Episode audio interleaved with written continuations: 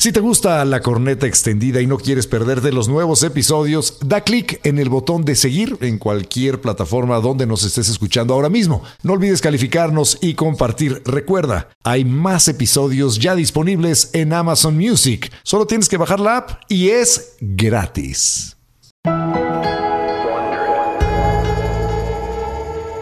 Este podcast contiene lenguaje explícito y está dirigido a un público adulto. El mensaje puede considerarse vulgar y ofensivo. Recomendamos discreción. Sabemos que se les abrió. y que se les va a seguir abriendo el apetito cada semana. Por eso regresa el podcast más escuchado de Amazon Music. La corneta extendida, Nueva temporada. Totalmente extendida para llenarte de placer informativo. Deja que se descargue en tu aparato nuestro elixir auditivo. La corneta extendida, nueva temporada. Cada semana el tema más duro. Y el más actual que nos dé la gana abordar. Sin censura. Sin tapujos. Sin vergüenza. Cada martes te entra uno nuevo. Un nuevo episodio de La corneta extendida. Sí les dijimos que era nueva temporada, ¿verdad? La corneta extendida. Nueva temporada. Porque es nueva y no es vieja, porque es nueva. La nueva temporada de La Corneta Extendida, nueva temporada. ¡Quítate, baboso! ¡Fíjate! Eh, relájate. Ok, ok, ok, se te descongeló el bistec. O sea, no me digas, ¿andas en tus diablos, mija? ¡Te vale verga, pendejo! Y no me molestes, que por cierto, hoy no estoy de humor, ¿eh? Ah, ya ves, te lo dije. Traes el tomate pateado. O sea, Drácula está guacareando el desayuno. A ti te vale madre si traigo la toalla bien llena, pendejo. ¡Ah, no te digo!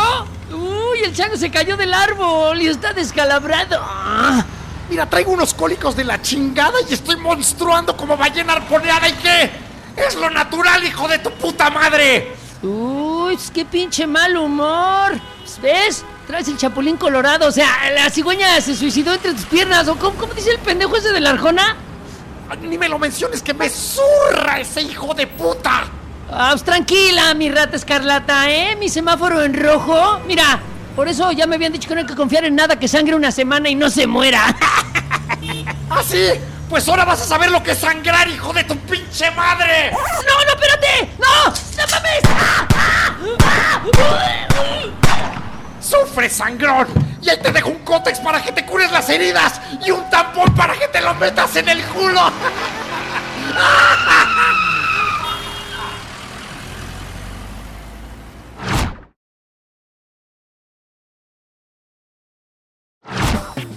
Esto que acabamos de hacer, evidentemente, es una caricatura No. horrible ¿Cómo crees? de los clichés y estas frases más clásicas que se han utilizado para agredir a la mujer por algo que es completamente natural, como ella misma lo dice en este pequeño sketch que Estigmatizar una cuestión que es, eh, pues, ante todo, natural y además necesaria para la supervivencia de la especie, pero hemos satanizado, hemos visto mal, o sea, visto como algo sucio y feo la menstruación y en este programa nos vamos a tirar un clavado a el rojo mar de la menstruación, nos vamos a bañar en ella, vamos a hacer la gorgoritos vamos- ciclofrámicos. la vamos a beber y a hacer buches. Nos vamos a cubrir en menstruación porque nosotros somos una generación en la cual, no sé cómo ha sido en tu escuela, pero a mí en la primaria un día me dijeron, se tienen que salir todos los niños.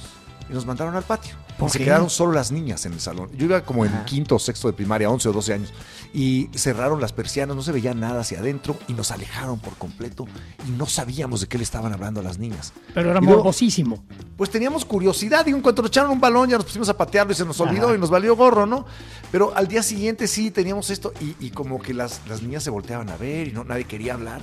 Y algunas de nuestras compañeras poco a poco nos fueron diciendo, no, lo que pasa es que hablamos de la, de la menstruación, que para ellas era algo realmente preocupante, ¿no? No, no había cosa más embarazosa para una niña de 11 años de los 80 Ajá. que iba con short blanco a la escuela que de pronto y, sin saberlo tuviera una mancha roja que delatara que ya le estaba Es que además nosotros tenemos cincuenta y tantos años y cuando nosotros éramos niños, este asunto eran cosas que eran cosas de las niñas, exclusivamente, y a nosotros nadie nos decía nada al respecto. Nada. O sea, evidentemente lo vas aprendiendo después a través de tus amiguitos, eh, revistas pornográficas e información. Las revistas pornográficas este, no traen mucho de los acerca de la menstruación, ahí sí No, no, no, pero digamos que el sexo lo aprendes de ello y es una formación eh, sexual y humana muy deficiente. Hoy por hoy, digo, yo la verdad es que tengo dos hijas y las eduqué con, toda la información y de manera muy abierta. Ellas al parecer no lo sufrieron tanto como lo sufrieron nuestras compañeritas. Pero ¿sabes cómo, saben ustedes cómo me enteré yo de lo que era la menstruación?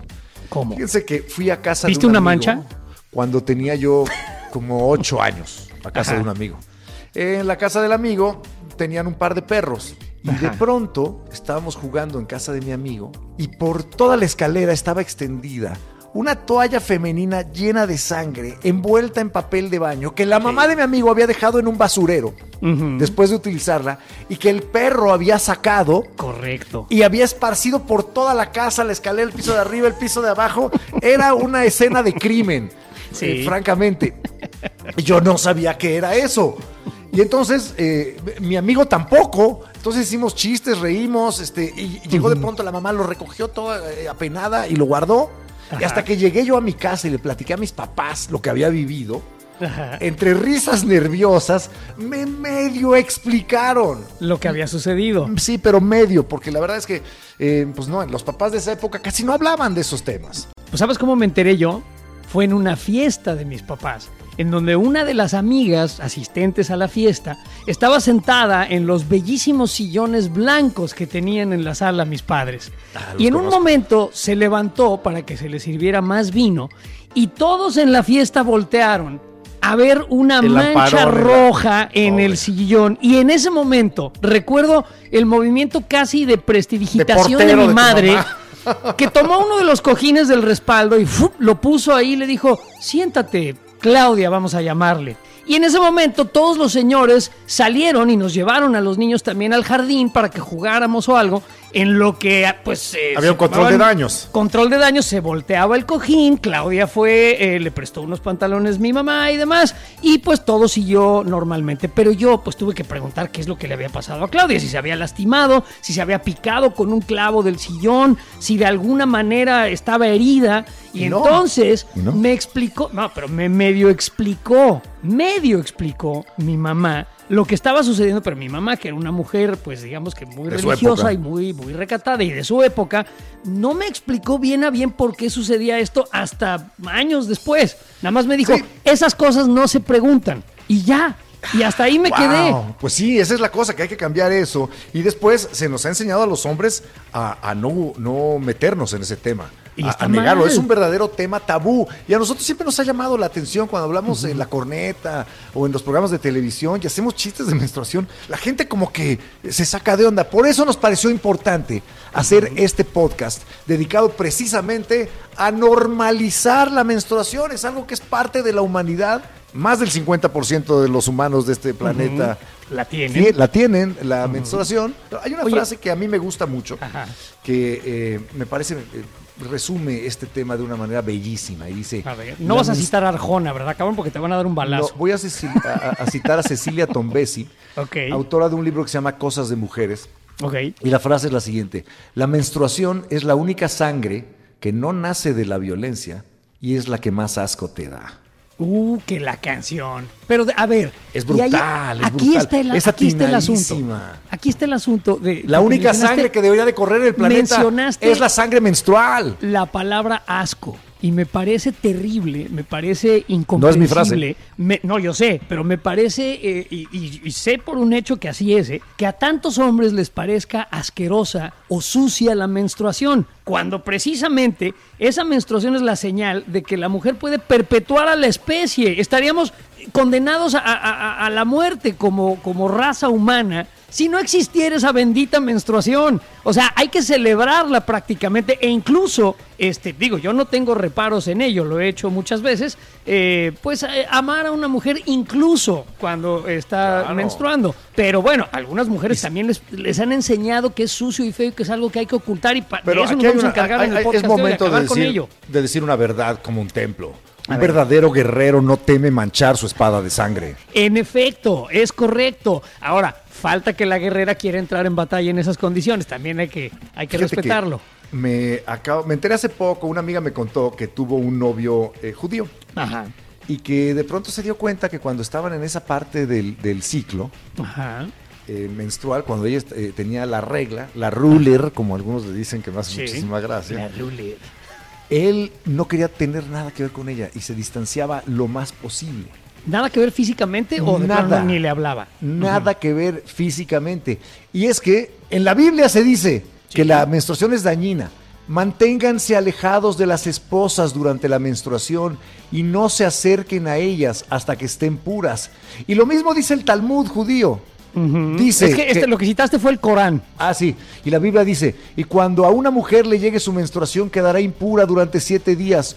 Todo el que la toque quedará impuro hasta el anochecer. Esto es del Levítico 15 de la Biblia. Es la Biblia. Y el Talmud dice, que es eh, uno de los libros sagrados del judaísmo, dice que una mujer durante, los, durante siete días, mientras está arreglando, aunque la regla le dure menos de siete días, es, se considera contaminada y no se puede tener ningún tipo de contacto sexual con ella. Pero, a ver, chécate esto, o sea, es una y eso piensan los, algunos judíos hoy en día también. Sí, sí, sí, sí, bueno, son, son tradiciones religiosas, pero esto está extendido a otras culturas, ¿eh? O sea, de, Oriente a Occidente se encuentran muchísimos ejemplos de, que ocurren cosas así. Hay eh, situaciones en donde, por ejemplo, se hace a algunas mujeres cuando están menstruando quedarse en una choza, encerradas, o sea, cautivas prácticamente para que no tengan contacto con ninguna otra parte del grupo, porque al parecer, y esto sucede en Nepal, este, pues estas mujeres podrían causar la muerte. Y algunas de ellas son encerradas durante días en chozas para que no haya ningún contacto. Evidentemente, pues es falta de información, pero estas son las tradiciones eh, de, algunas partes del mundo. Me parece terrible, pero bueno, hemos avanzado bastante. Hemos aprendido bastante como, como especie humana. Ya entendemos qué es la menstruación. Y el día de hoy tendremos más adelante aquí en la correta extendida a una ginecóloga que nos va a explicar exactamente qué es lo que es la menstruación, de dónde proviene exactamente y obviamente pues no es, no es nada ni del diablo ni de qué avergonzarse, es algo perfectamente normal y natural. También hablaremos de otros temas que a mí me resultan muy extraños. Tú, por ejemplo, está acaso oído hablar de la lluvia dorada, ¿no? Sí, esta práctica de la micción de la otra persona durante un encuentro, digamos, sexual, que incluye, eh, pues, orinar sobre otra persona. Bueno, pues como bien sabes, o si no lo sabes, este, pues ahí te va. Existen en, las prácticas Qué sexuales. suena ahí te va, güey. Y en los fetiches. Perdón, hablando de no, fue esa la intención. Échalo palote, échaselo al nuevo, güey, no a mí. te va a caer esto, te va a caer de sorpresa. Te va a caer de sorpresa. Además de las lluvias, entre los fetiches sexuales de la lluvia dorada, existen otros colores de lluvia. La lluvia café, la lluvia blanca, que puede ser de semen o puede ser de leche materna.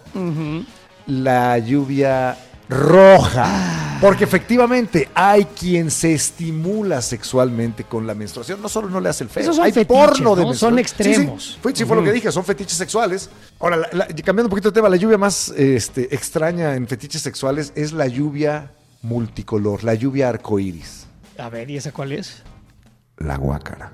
No, no, no, no, no, no. Yo creo que eso, eso lo dejamos para otro programa, ¿no? Eso lo dejamos para otro programa. Aquí nos quedamos con la lluvia roja en todo caso o todo lo que tenga que ver con la menstruación. Y Dios le dijo a Eva, pagarás esto con tu sangre. Y Eva le respondió, Oiga Dios, ¿y si lo pago a plazos? Y así nació la menstruación. ¡Qué mamada! Hola, soy la menstruación. Y todos me odian, pero cuando les falte van a estar llorando, ¿eh? Culeros. Mitos de la menstruación. Les vamos a citar una serie de ejemplos de cosas que dice la gente, cosas que cree la gente en distintas partes del mundo y en diferentes culturas que simple y sencillamente no son ciertas, No. pero que tienen que ver precisamente con este fenómeno, eh, bueno, o más bien con esta cuestión natural de la menstruación y alrededor de la cual los diferentes pueblos pues han creado una serie de mitos, leyendas y creencias francamente estúpidas. Por ejemplo, esta no me parece tan estúpida, fíjate, me, me confunde. Si nadas en el mar teniendo la regla, Ajá. los tiburones te pueden atacar. Bueno. y bueno, se dice que los tiburones huelen Sí. la sangre No, debajo no se del dice, agua. es, es correcto, es cierto. Se- bueno, se dice, este, y, y- es correcto según el estaca. Yo, yo nunca he sido tiburón, pero eso es lo que No, no, no, es que yo he leído mucho al respecto. He leído Sí, mucho lo sé. al respecto y sí. Entonces, ¿por qué si se mete una mujer menstruante al mar, no va a llamar la atención de los tiburones? Mira, en realidad los tiburones poseen una cosa que se llama eh, el ámpula de Lorenzi, que está en, digamos, en lo que vendría siendo su nariz. Y lo que esta cosa hace, aparte de, de- de, este, digamos, eh, encontrar eh, pequeñas partículas disueltas en, en el agua, eh, eso y su línea lateral perciben eh, eh, impulsos eléctricos. Cuando un animal está herido y nada de manera errática, los impulsos eléctricos y el ruido que también hace o las vibraciones que, que produce son distintas. Entonces, en realidad, es, digamos, negligible la atracción que la sangre puede o no hacer o, causar en, Pues en dice- una especie de tiburón. Entonces, no es en realidad ciencia. estadísticamente correcto el que una mujer la con la sangre regla atrae a los peligro. tiburones, el riesgo de que te muerda uno no aumenta cuando tienes el periodo. Correcto. Ahora Muy fíjate, ahí te va. Eh, dice esto: bañarse con el periodo te puede volver estéril para siempre. Esto es de Afganistán.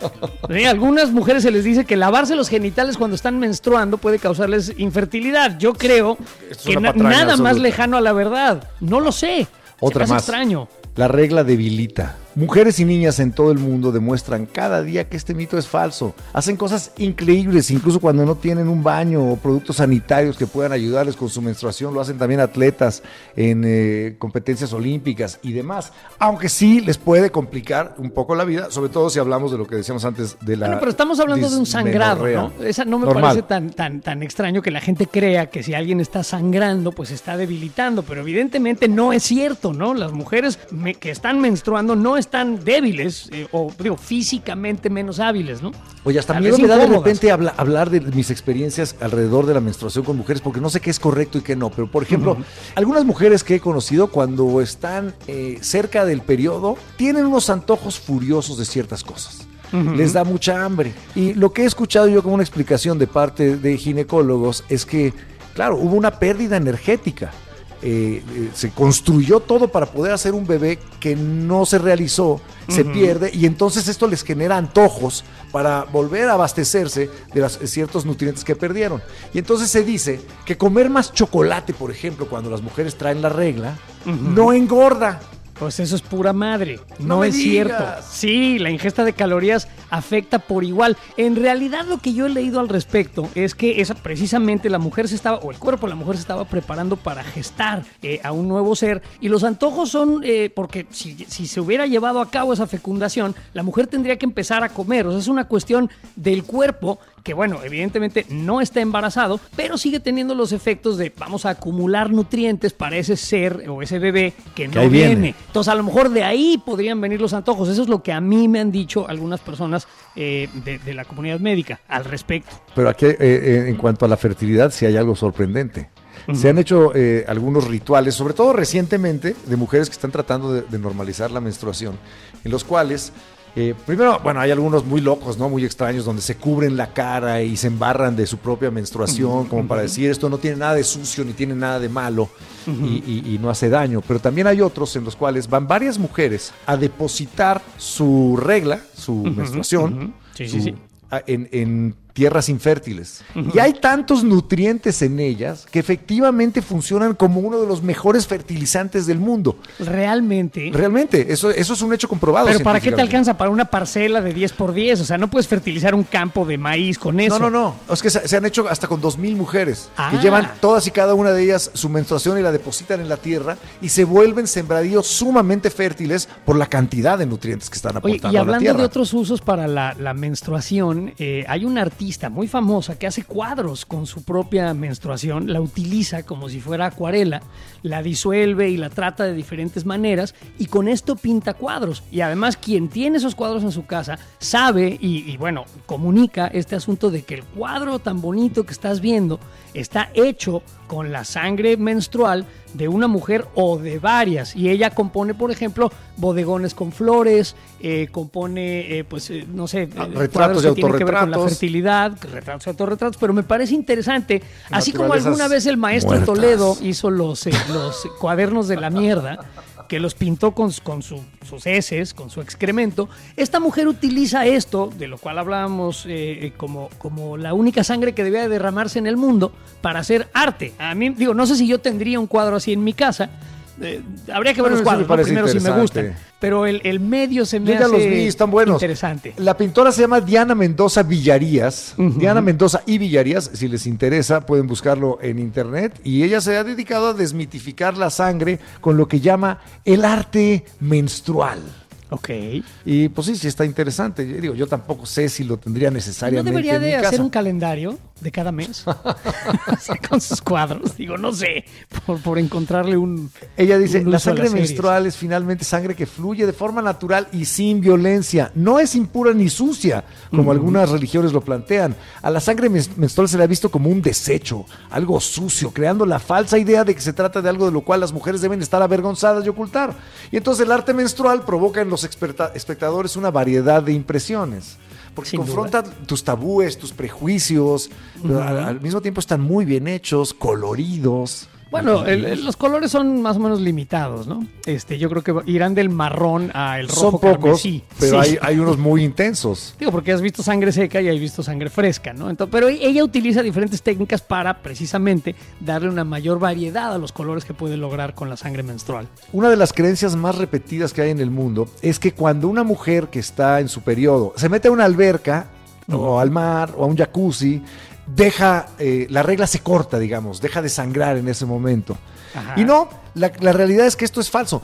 Esta, la sangre sigue saliendo y nunca se detiene. El agua no ajá. afecta al útero. Lo que realmente No. afecta al útero es la temperatura. Correcto, porque este se dilata o se contrae dependiendo de qué tan fría o caliente esté el agua. Dicen los expertos que si se bañan en agua caliente, las mujeres pueden producir una vasodilatación y sangrar más. Si se bañan en agua fría, digo, y pruébenlo ustedes que no son mujeres y que tienen un pene, pues se les va a hacer chiquito, porque los vasos se contraen y esto detiene la expulsión de la sangre menstrual. Pero eso no significa que se corte, solamente es un ratito. O sea, si te- si te metes en agua fría, pues se corta un rato hasta que te vuelvas a No así voy a si te decir metes- calentar, pero no, hasta que vuelvas a recuperar la temperatura base de tu organismo. Si te metes en un jacuzzi a 36 grados y medio, pues entonces no va a pasar absolutamente nada. Va a seguir fluyendo la regla normalmente, como si estuvieras.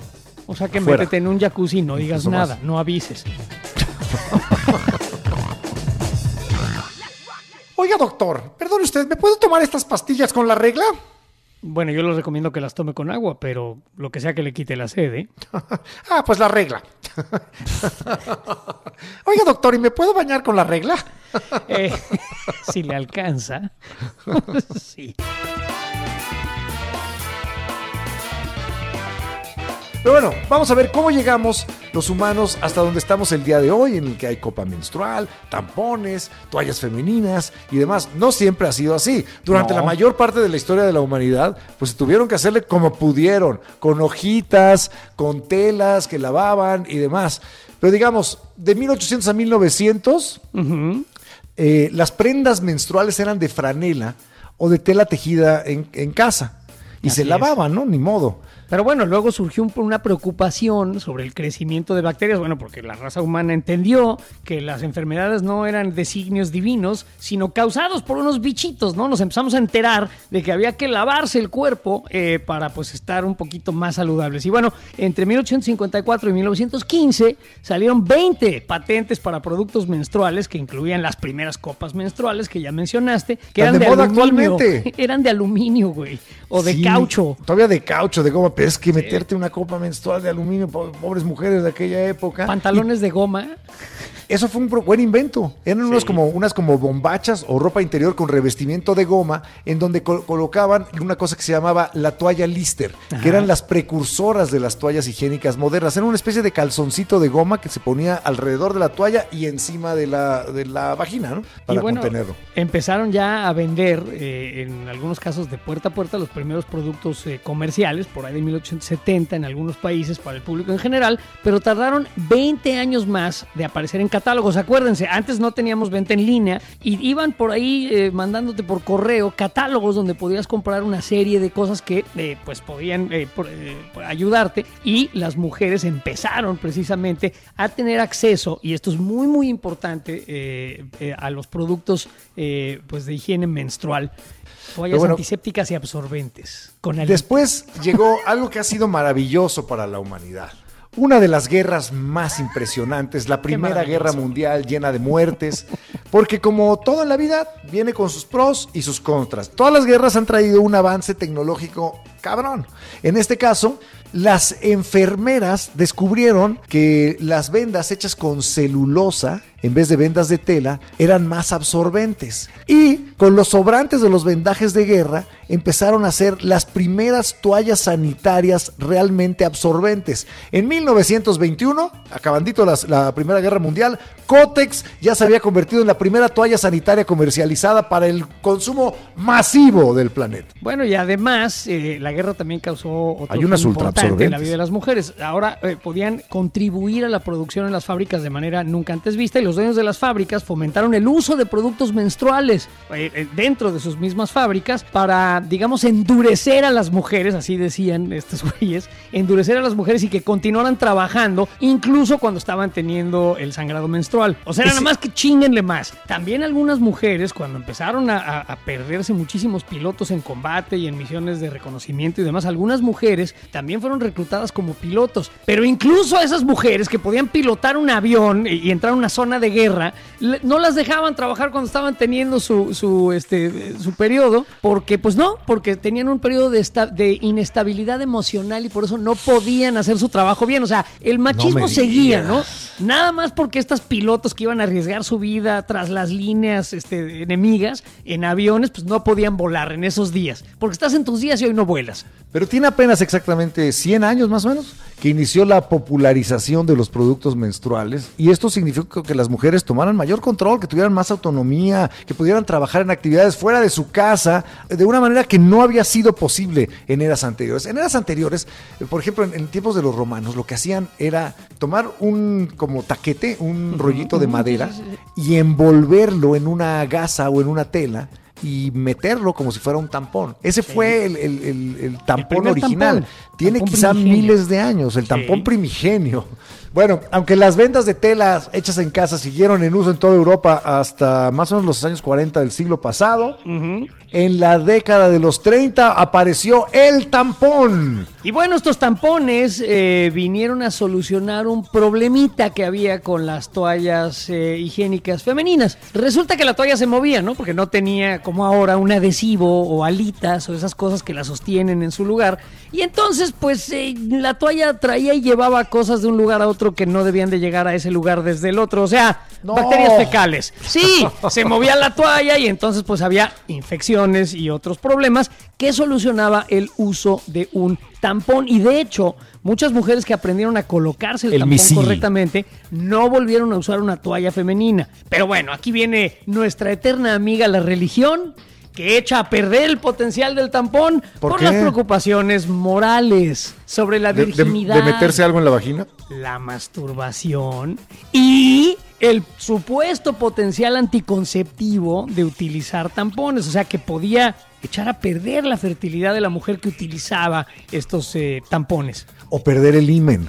Como si el himen fuera algo realmente este. Correcto. ¿Eso qué? Es, es, es, la, el pedazo de tejido humano más inútil y más polémico de la humanidad entera. Es, es una cosa muy rara la importancia que le damos nosotros al IBEN. Pero bueno, después vinieron ya otras tecnologías más interesantes, los geles absor- absorbentes, las alitas, eh, las toallas gigantes de Bárbara Mori, en fin, un, un repertorio muchísimo más amplio. ¿Toallas de Las- playa o qué, güey? Las actuales. Sí, La alfombra mágica de para, el flujo, Aladino, para el flujo intenso. Me imagino, ¿no? Flujo fuerte. Ahora ya hay toallas mini, eh, extra largas, como decía yo, con alas.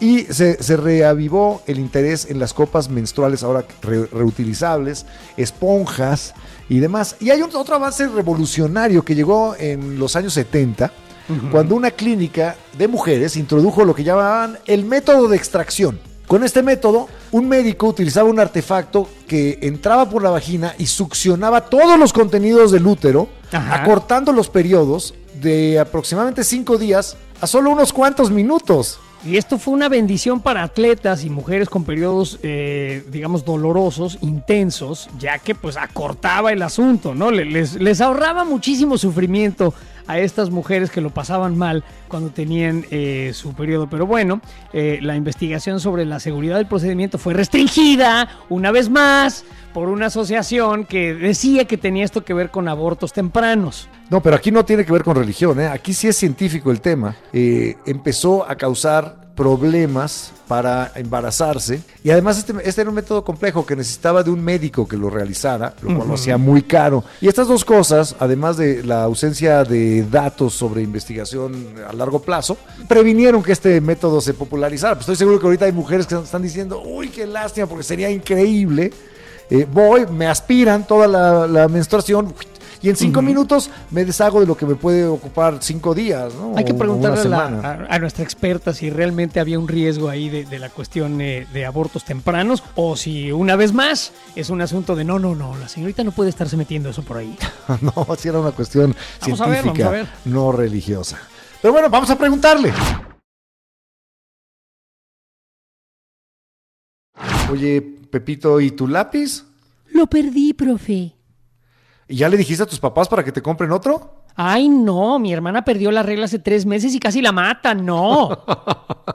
¿Pepito es gay? ¿Qué? Sí, en este chiste sí. No sé, se me antojó. Se me antojó, pues, ¿qué? Oye, cuando se juntan tres mujeres menstruando, ¿es una regla de tres? Sí, sí, sí, sí, sí, sí es, sí es, sí es. Evidentemente somos hombres, ¿no? Y no Ay, payasos. sí. Bueno, somos hombres y payasos, somos las dos cosas, pero no estamos totalmente autorizados para hablar de menstruación porque nunca nos ha bajado. No sabemos Correcto. nada y es por eso que hemos recurrido a ayuda profesional y le queremos dar la bienvenida a la ginecóloga, la doctora Luz María Romo Vázquez. Hola Luz María, bienvenida aquí a la corneta extendida. ¿Cómo estás, Doc?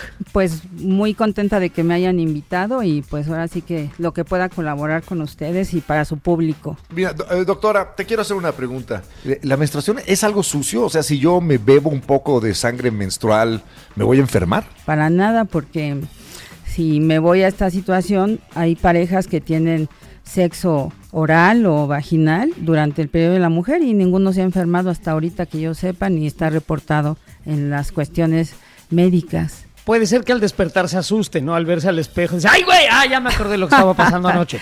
Ajá. Pero bueno, Sí, a mí hay- me ha pasado hay que salgo y digo, soy piel roja, soy piel roja. Pero hay un temor eh, o una, yo creo que basado en la desinformación, ahorita me dirás tú, Doc, Ajá. pero hay un temor por parte del hombre precisamente hacia la menstruación. ¿Por qué es ese miedo eh, de, que tienen los hombres en general a todo el asunto de la menstruación? Ni siquiera te enseñan a hablar de ello, es que de eso no se habla. ¿Tú qué opinas de, de esa- es- ese velo que se corre a la menstruación para los hombres? Pues tiene dos fundamentos. Uno que eh, la menstruación está ligado a la fertilidad y la fertilidad no era voluntaria. Desde el momento que a las mujeres se les buscaba o se les determinaba una pareja Ajá. y iba en función de que tenían que dar el hijo para que se mantuviera el apellido, eso es una, una razón. Y la otra pues porque la sangre está relacionado a eventos de guerras, de muerte. violentos. Sí, exactamente. Pero la sangre pues es parte de todos los líquidos corporales y los líquidos corporales son estériles, no hay bacterias que no hay bacterias. Oiga, doctora, ¿y por qué no nos explica, por qué no nos explicas, perdón, eh, exactamente por qué no solo las mujeres, porque también todas las hembras de los mamíferos o prácticamente todas tienen eh, menstruación, tienen periodo, tienen regla. ¿Qué es lo que pasa dentro del cuerpo de una hembra que produce que de- de- cíclicamente haya esta, este sangrado? Eh, desde el punto de vista médico estricto, es el estímulo hormonal de, que hace el ovario para que tenga un tejido preparado para alimentar una vida. Y eh, pues paradójicamente la vida es de sangre. Entonces la menstruación es el desprendimiento físico del tejido que se prepara para que haya vida, un embrión y, después un feto. Sin esa sangre prácticamente no puede desarrollarse ningún ser vivo en la matriz de una mujer. Y cada este ser vivo tiene su ciclo porque el tejido tampoco puede permanecer hasta que haya un- una oportunidad real de un embarazo. En las mujeres tiene que ser así porque también está en de la probabilidad de procrear y mantener la especie. Doctora, tengo una pregunta. Es que yo he vivido unas historias, bueno, me han contado mujeres. La, cuando me bajó, me contó una amiga hace muchos años, mi papá me llevó serenata.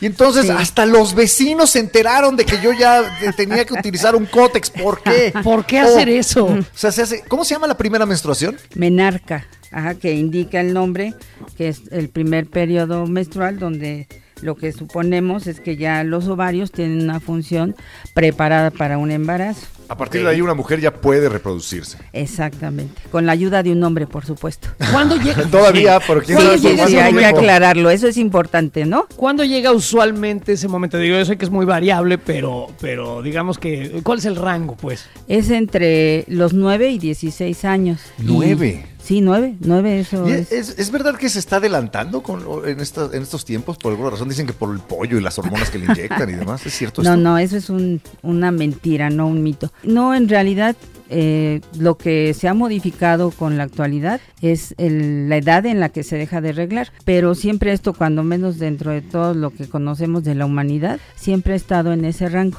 de 9 a 16. Lo que pasa es que tiene que ver mucho con la raza, con la alimentación y con, y con las propias experiencias personales de una mujer. No es lo mismo una mujer que se desarrolla en una tribu de África a una mujer que se desarrolla en un tercer mundo como Alemania o Suiza. Esos son factores que van a determinar el momento de la menstruación. Pero esto a las personas que yo conozco que les hicieron este tipo de fiestas no les gustó nada. ¿Cómo se debe de manejar hoy en día el tema cuando una niña ya lle- llegó a esa etapa?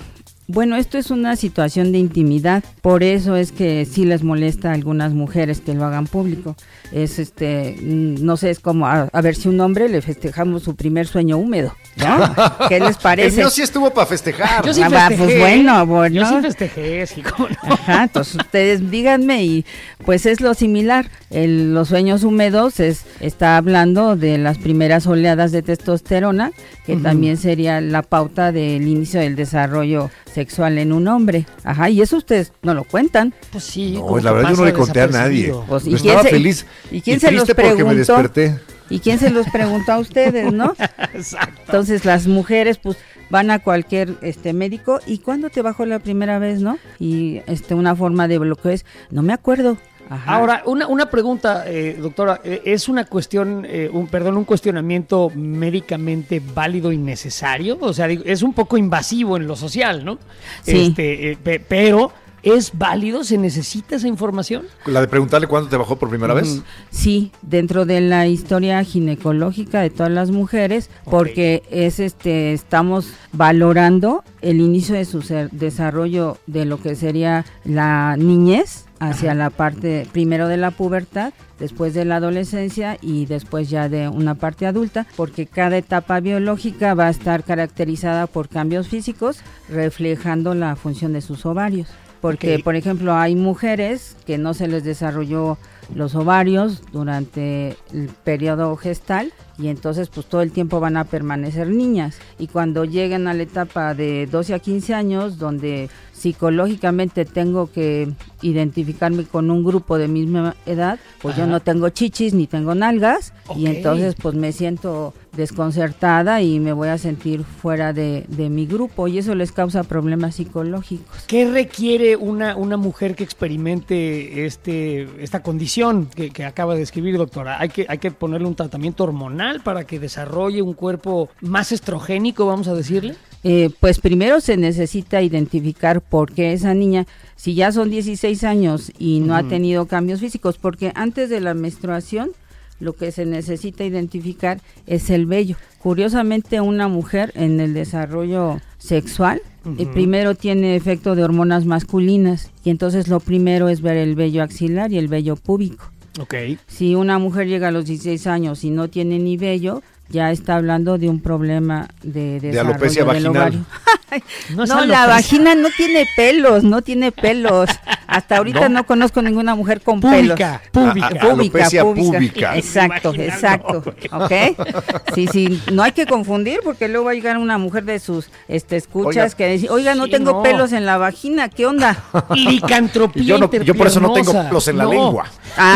Eso está bien. Oye, doctora, y ya que estamos en este tema, yo sé que no tiene que ver con la menstruación así directamente, pero es, está en la misma zona. Ajá. ¿Hay algún riesgo de salud en tener eh, totalmente depilado el pubis? Mm, realmente no, por el tipo de aseo que se hace, porque este vello tiene la función de mantener la temperatura corporal en esa área porque como esa área es susceptible a los cambios de los niveles de azúcar en la sangre, si el azúcar sube o baja, se va a desarrollar un hongo, pero si oh. el calor del pubis también aumenta, pues también se va a desarrollar un hongo. Es que hay mujeres que sí tienen mucho calor ahí en el pubis. Exacto, sí, sí, parecen selvas. entonces es mejor esas selvas podarlas, dejarlas este, eh, Pero libres. Sí es mejor. A ver, doctor, esta es una, pregunta de, de, estos tiempos, porque hay, hay gente que, de alguna manera rechaza ya el vello eh, público, le parece feo, le parece sucio. Eh, Usted lo verá entre sus pacientes, ¿no, doctora? Sí, sí, sí lo vemos, pero eso ya también es un estatus social, ¿no?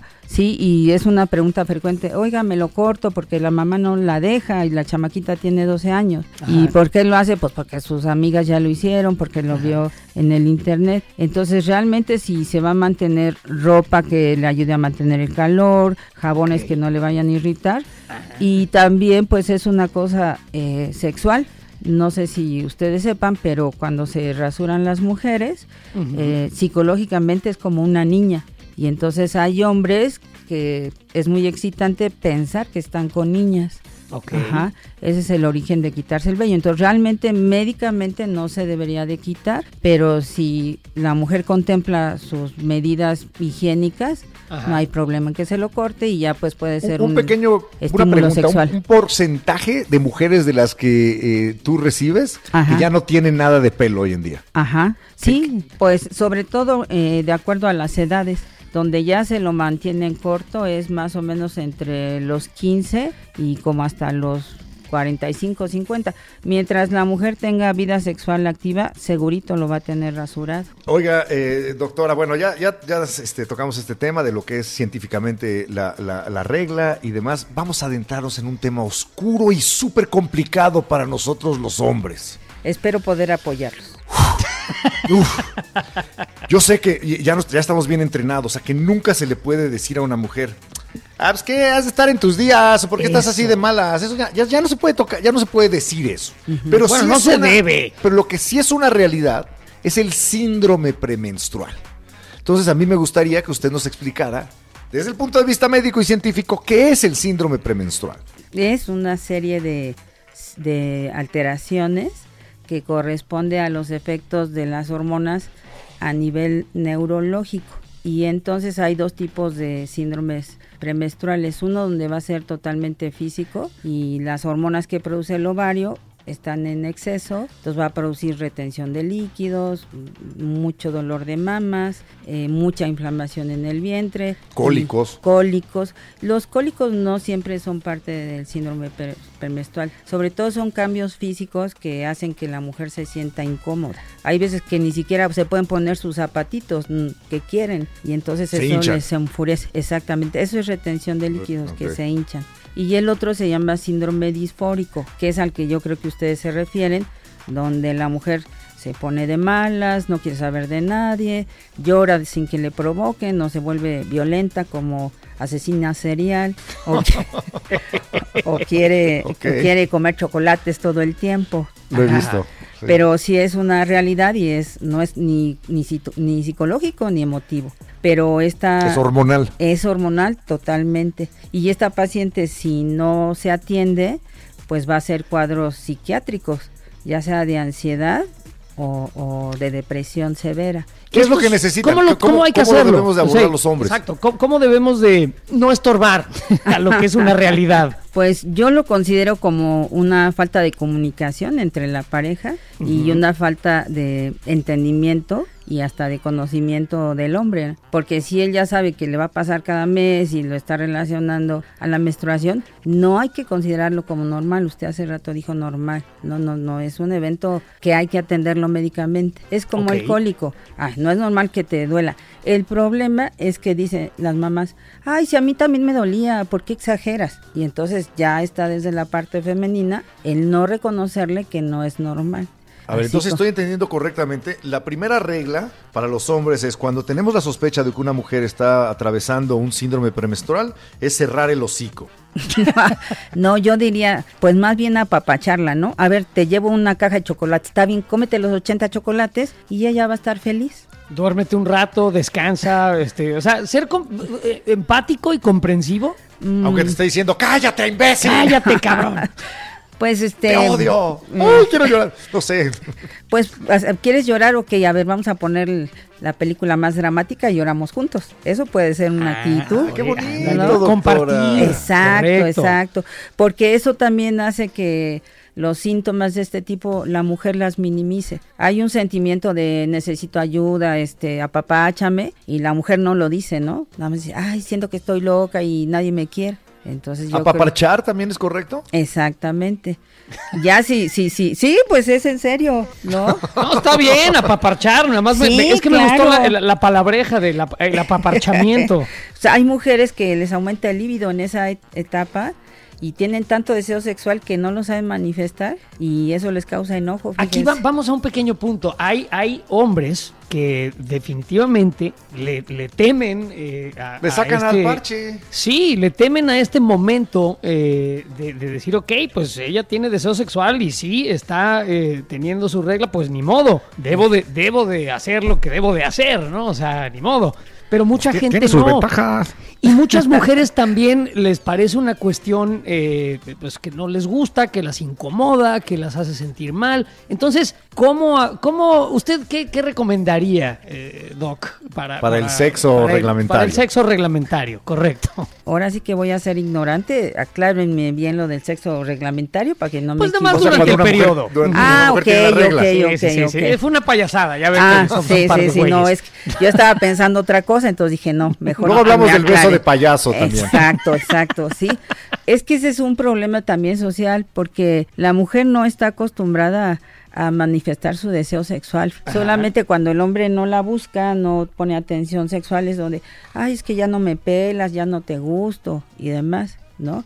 Entonces también a la mujer no se le ha educado, no se le ha permitido decir, pues tengo ganas, ¿no? Ajá. Ahora mejor usan el dildo a decir, pues yo me quiero echar ese de enfrente. Ya. Ajá, sí. Hay de todo, ¿eh? O sea que Sí. es una cuestión de liberación también de, de- de- del deseo sexual femenino que está reprimido y a lo mejor mal visto. Ah, es que esta es una buscona, o no sé cómo decían las abuelas, este. o Cusca. es una cusca de cascos flojos. O sea, si está caliente, está caliente y debe de satisfacer sus deseos. Exactamente, porque el- la actividad sexual pues es el máximo placer de tanto el hombre como la mujer y el máximo placer es como el contrapeso de todo el estrés en el que vivimos. Ajá. Y no hay ningún problema, no hay ningún riesgo en tener relaciones sexuales durante la menstruación. Digo, es una pregunta obvia porque yo, yo lo he hecho muchas veces. Pero hay quien le teme.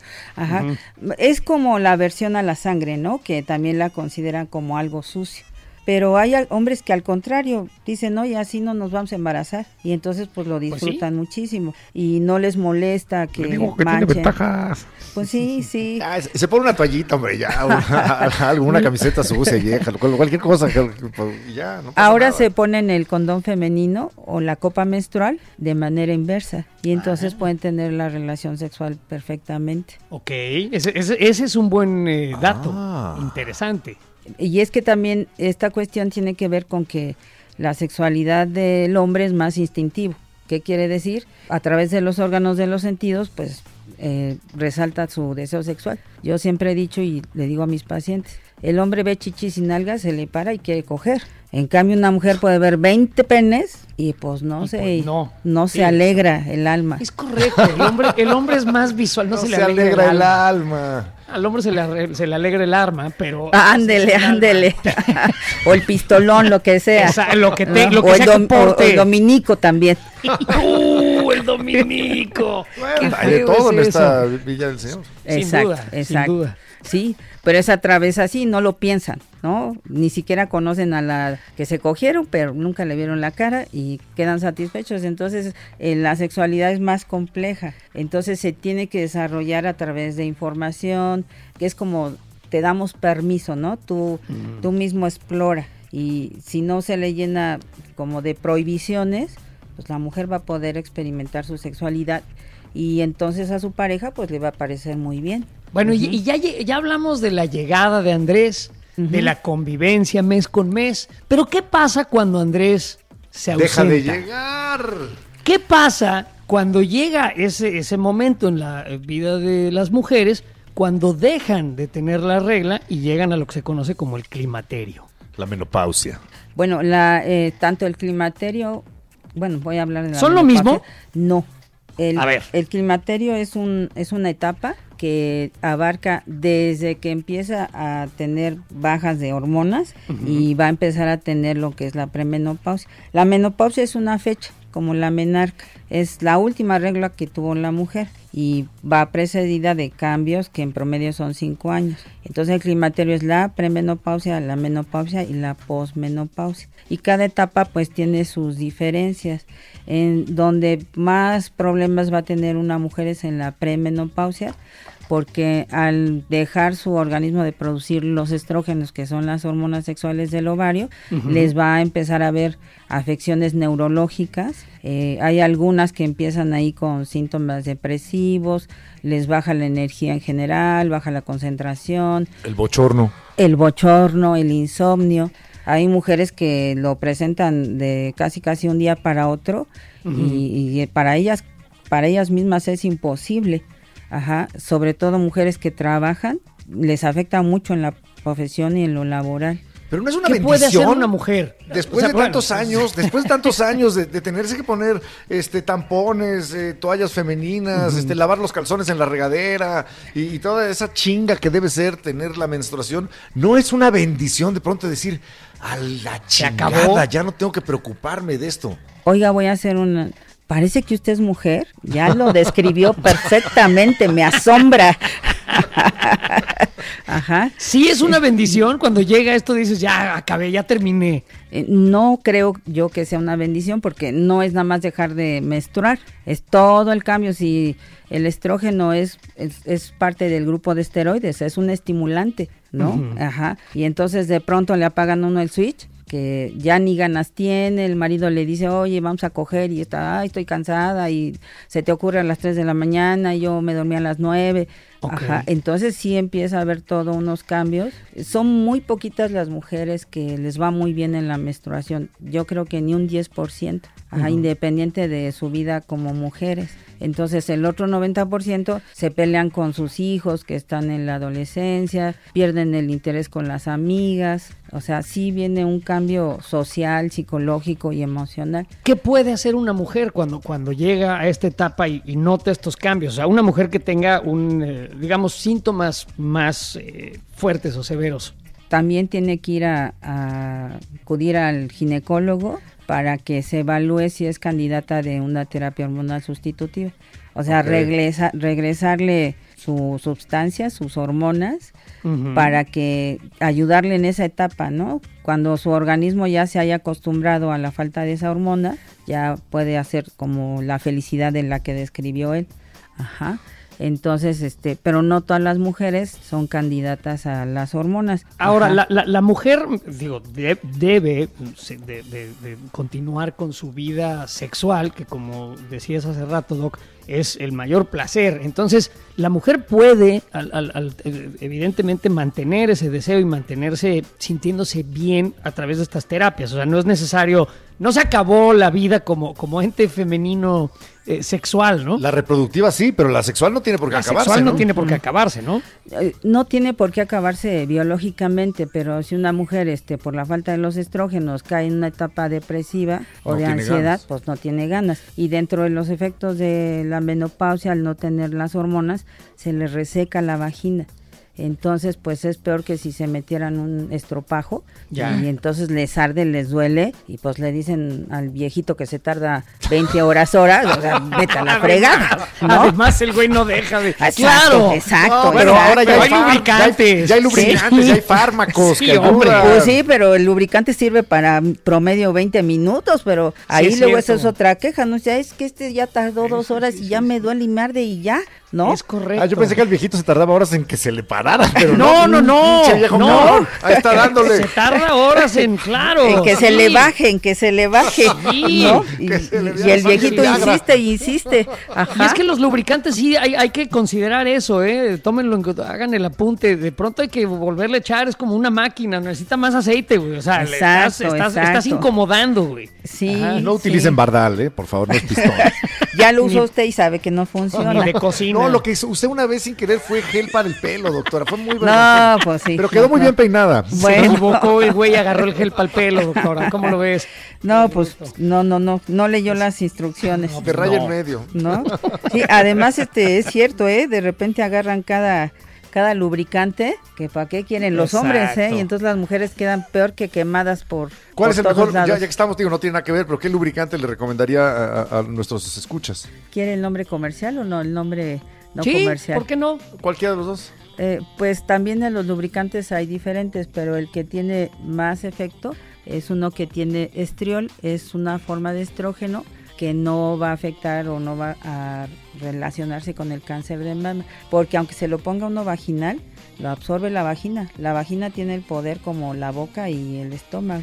Entonces, el mejor es el estriol y el otro se llama este estrógenos combinados. Si quieren hombre, uno es el ovestin y el otro es este estrógenos conjugados, así se llama Premarin. Pero actualmente, como cada vez hay más eh, mujeres con riesgo alto de la terapia hormonal sustitutiva, ahora se usan eh, compuestos que son sintéticos, que son proteínas similares para lubricar.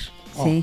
Entonces también ahí pues es que cada mujer tiene su individualidad ginecológica. Por eso es que luego llegan, no, pues es que me la encomendó mi suegra, mi cuñada, este, en la yoga, ¿no? En la yoga. O la, la oí en un programa. La oí en un podcast. sí, exacto, exacto, ¿no? sí, entonces. Oiga, doctora, pues muchísimas gracias. Qué, qué plática tan interesante. De verdad ha sido un placer eh, platicar con usted. Ya para cerrar, díganos, ¿cómo le hacemos para normalizar la menstruación? Porque no se puede ni hablar en ningún lado. Y, hay gente que se ofende y te voltean a ver de, no, ¿cómo vas a decir esa, esa cosa, no? Pues lo primero es quitarle la relación con que embarazo. Ah, ya menstruó, ¿cuándo se embaraza? Y entenderlo como una señal de un desarrollo y un crecimiento. La menarca, la primera menstruación. Sí, sí pero la, la menstruación eh, aún después de la menarca, ¿no? Que no le va a imposibilitar a la mujer su desarrollo personal y que aunque esté menstruando hay métodos para no embarazarse. O sea, es darle la información a la gente en general. Que no es sucia tampoco la menstruación, que es, una sustancia estéril, es un, fluido estéril. Sí, es libre de bacterias. Es como la saliva, ¿no? Como la orina. Y en los hombres pues es igual, ¿no? Le digo, la eyaculación pues también es igual que la menstruación. Vienen de órganos similares, son genitales, y pues la única diferencia es que uno, la menstruación no tiene óvulos, en el tejido para que se pueda desarrollar un bebé. Y el semen pues trae al esperma para que pueda darse el hijo. Bendición. Ajá. Pero Sí. no hace daño ninguno de los dos. o sea, que Ninguno de los dos. No, pues al contrario, hay mujeres que se lo ponen ahí en la carita para que se vean jóvenes. ¿Y eso sí ¿no? Que funciona? quita, que quita las arrugas. Sí, sí funciona, es altamente proteico, así que sí funciona. Ajá. Ah, o sea que no es un mito. No, no es las un patas mito. de gallo. Ya le dio ideas a Eduardo, ya ve, doctora. No nada más a mí, ¿eh? ya nos dio ideas a todos. Sí, pues hay mujeres que les encanta el sexo oral porque también tienen la idea de que el semen las va a rejuvenecer. ok, muy Sí, bien. sí. y, y sí, ¿ya, ya oyeron? Sí, sí rejuvenece Ya el semen. saben, señoras, señoritas, no se arruguen. Gracias, Doc. Bueno, Muchas muchas, gracias. gracias. a ustedes por invitarme. Al contrario, ¿Sí? un privilegio platicar con la doctora Luz María Romo Vázquez, ginecóloga de cabecera de la corneta extendida. Gracias, doctora. Gracias, Doc. Hasta luego, bye. A mí la menstruación no me afecta casi nada. Atentamente, Moni Vidente. No. Yo soy el ninja de la menstruación. Vivo al margen de las reglas.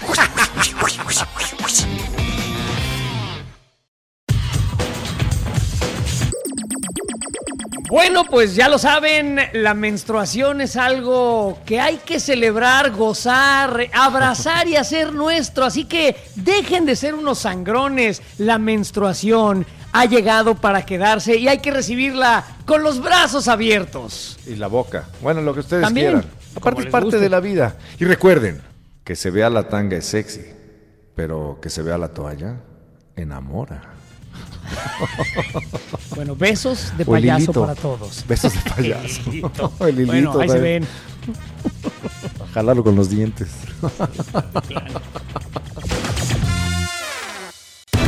Sabemos que se les abrió. Y que se les va a seguir abriendo el apetito cada semana. Por eso regresa el podcast más escuchado de Amazon Music. La corneta extendida, Nueva temporada. Totalmente extendida para llenarte de placer informativo. Deja que se descargue en tu aparato nuestro elixir auditivo.